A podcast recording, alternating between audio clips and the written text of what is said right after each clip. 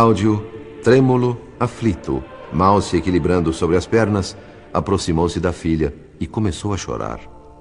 Também chorei emocionado diante daquela criatura em doloroso balanço de consciência. O homem que me inspirava sentimentos contraditórios e de quem teria desejado distanciar-me tocado de aversão, me insuflava naquele instante um enternecimento que somente as lágrimas podem exprimir.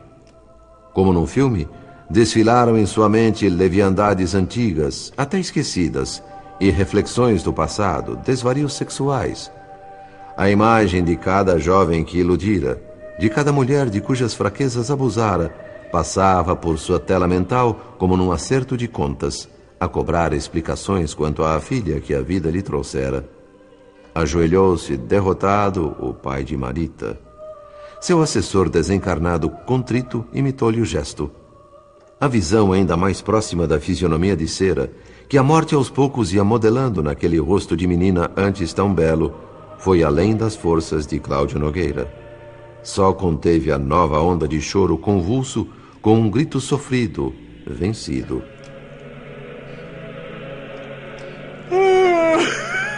Minha filha.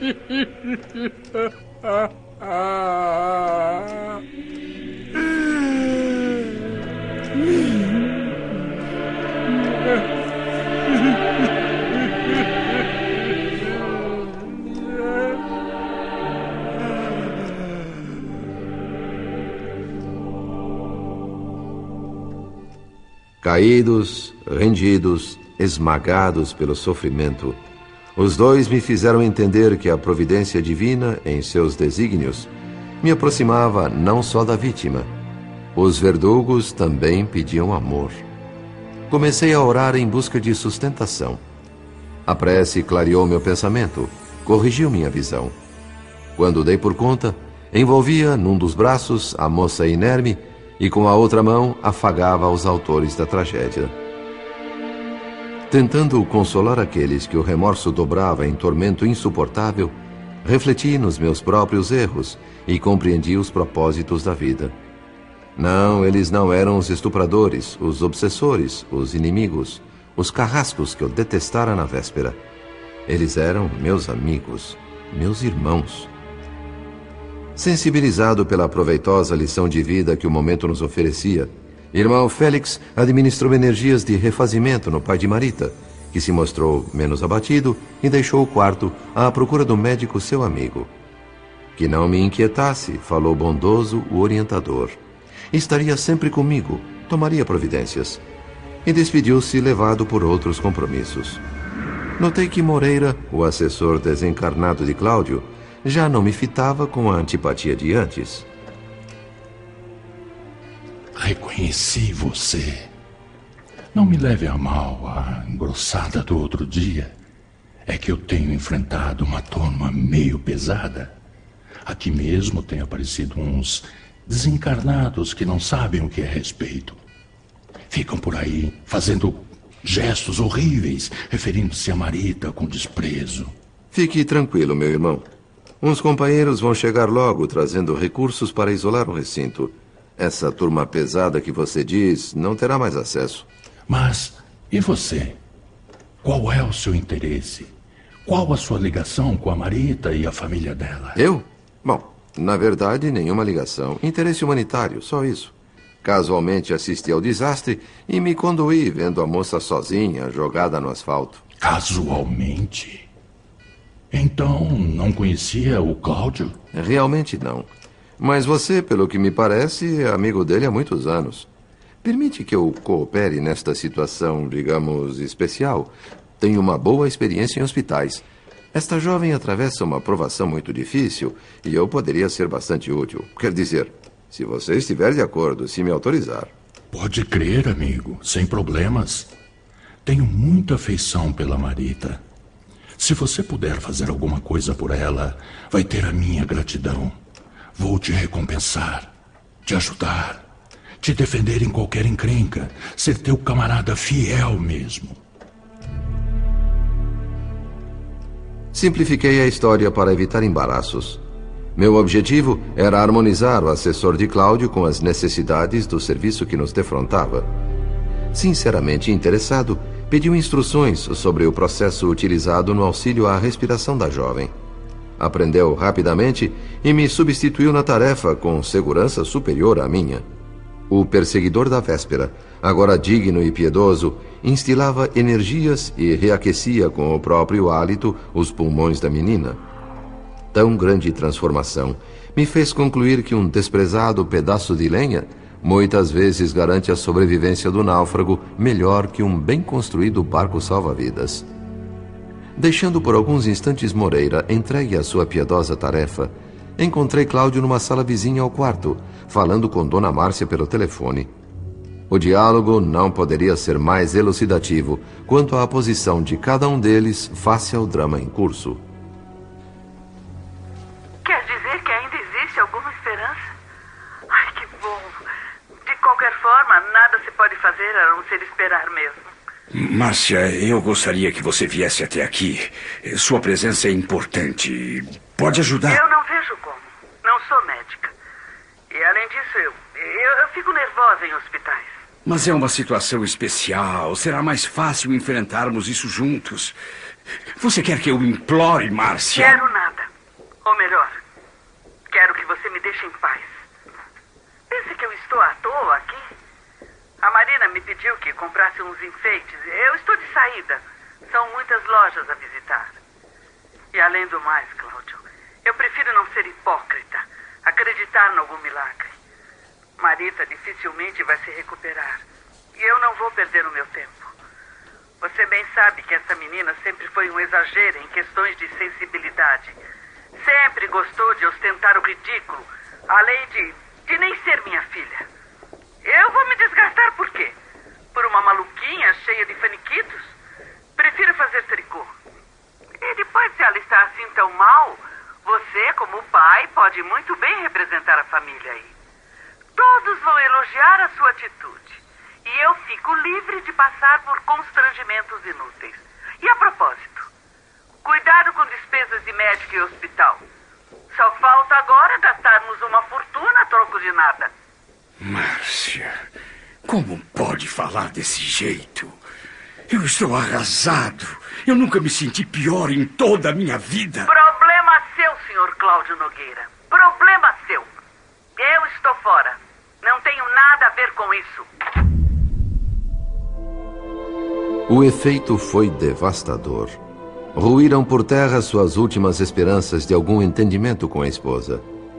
Vergado sob o peso de tanta miséria moral, vazio de perspectivas, devolveu lentamente o fone ao gancho e retornou a passos trôpegos, escorando-se nas paredes do corredor.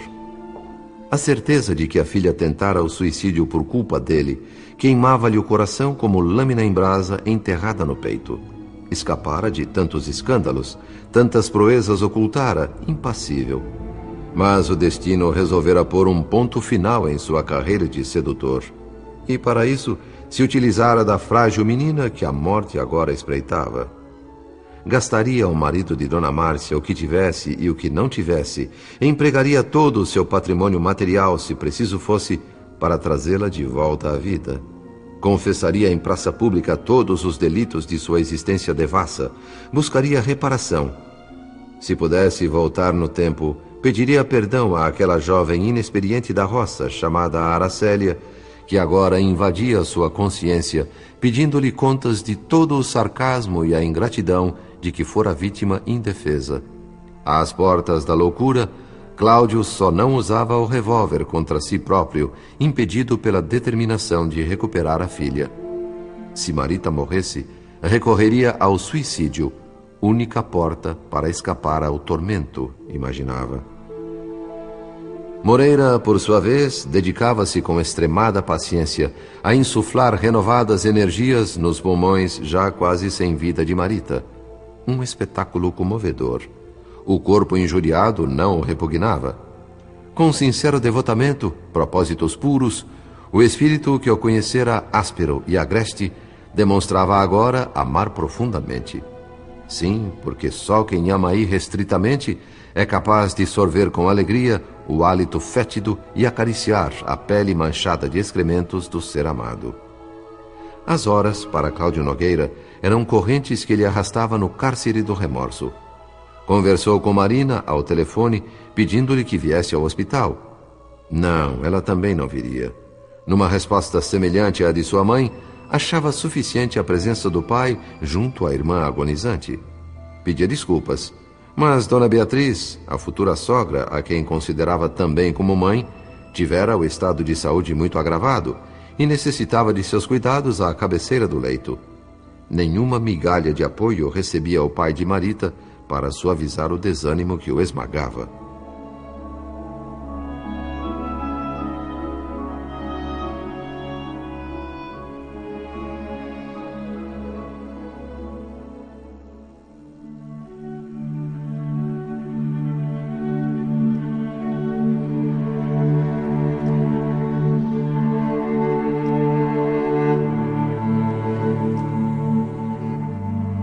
Cinco da tarde.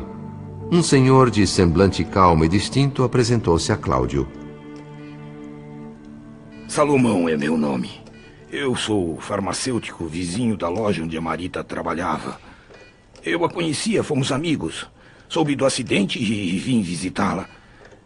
Eu tenho a impressão de que. Bem, eu acho que eu fui uma das últimas pessoas com quem ela conversou antes dessa tragédia. Agradeço muito por ter vindo, Sr. Salomão. Nada é mais importante que a presença de amigos numa situação como esta. Mas eh, se foi uma das últimas pessoas com quem minha filha conversou, teria algo a me dizer? Bem, eu, eu não quero afirmar nada, Sr. Cláudio, mas alguma desilusão muito grande essa menina devia trazer no coração. Embora ela procurasse disfarçar, eu notei que chorava muito. E o gesto desesperado de se jogar na frente de um automóvel, ela deve ter assumido quando notou que os comprimidos que eu lhe dei eram inofensivos e não a levariam à morte. Salomão relatou minuciosamente todos os fatos que conhecia anteriores ao desastre. Cláudio ouviu, chorando. Intimamente aceitou a hipótese. A filha, sem dúvida, não pudera sobreviver ao insulto de que ele próprio se acusava. Aquele desconhecido o levou a refletir ainda mais intensamente no suplício moral a que fora submetida a moça antes de se lançar ao gesto infeliz. Sentiu-se o mais abjeto dos homens. O arrependimento lhe açoitava todas as fibras da consciência. Abraçou o velho farmacêutico e agradeceu, sensibilizado.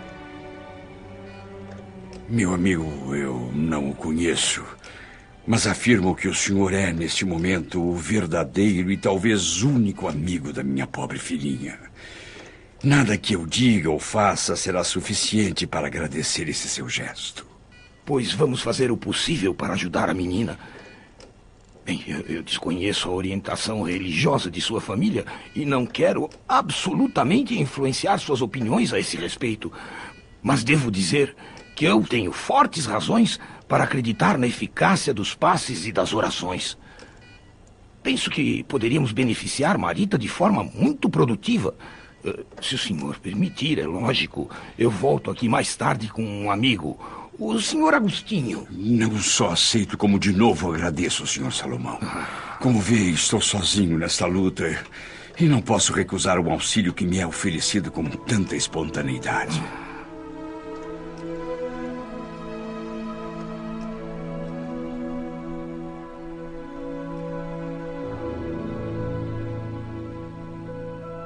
A fim de evitar possível conflito com a orientação religiosa do hospital, Cláudio conversou com o médico assistente de Marita, que prontamente o autorizou, solícito e compreensivo, desde que fosse discreto e restrito aos limites do quarto. Às oito da noite, conforme o combinado, o velho boticário de Copacabana chegou com o amigo Agostinho, que trazia embrulhado sob o braço um pequeno livro. Para espanto de Cláudio, o senhor Agostinho não lhe era estranho embora também não fosse conhecido a ponto de se cumprimentarem efusivamente. Na verdade, era um dos mais conceituados clientes do banco onde ele trabalhava, um comerciante distinto, muito respeitado. Se o recém-chegado o reconhecia, não demonstrava. Interessado no assunto que o levava até ali, Fez perguntas a respeito de Marita e do desastre que a vitimara. Em seguida, posicionou-se entre o pai da jovem e Salomão, abrindo uma prece emocionado.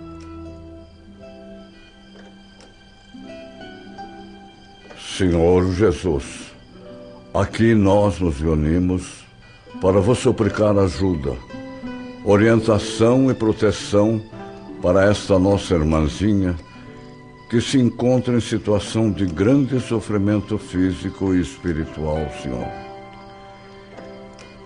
Que através das vossas bênçãos ela possa fortalecer-se, recuperar-se e voltar novamente ao convívio de seus familiares. Caso seja esta a vossa vontade, Senhor. A nós outros, que vos rogamos, Senhor, pelo restabelecimento da saúde de Marita, nos seja dado cooperar, mas também aceitar com toda humildade os justos e inquestionáveis desígnios da providência divina.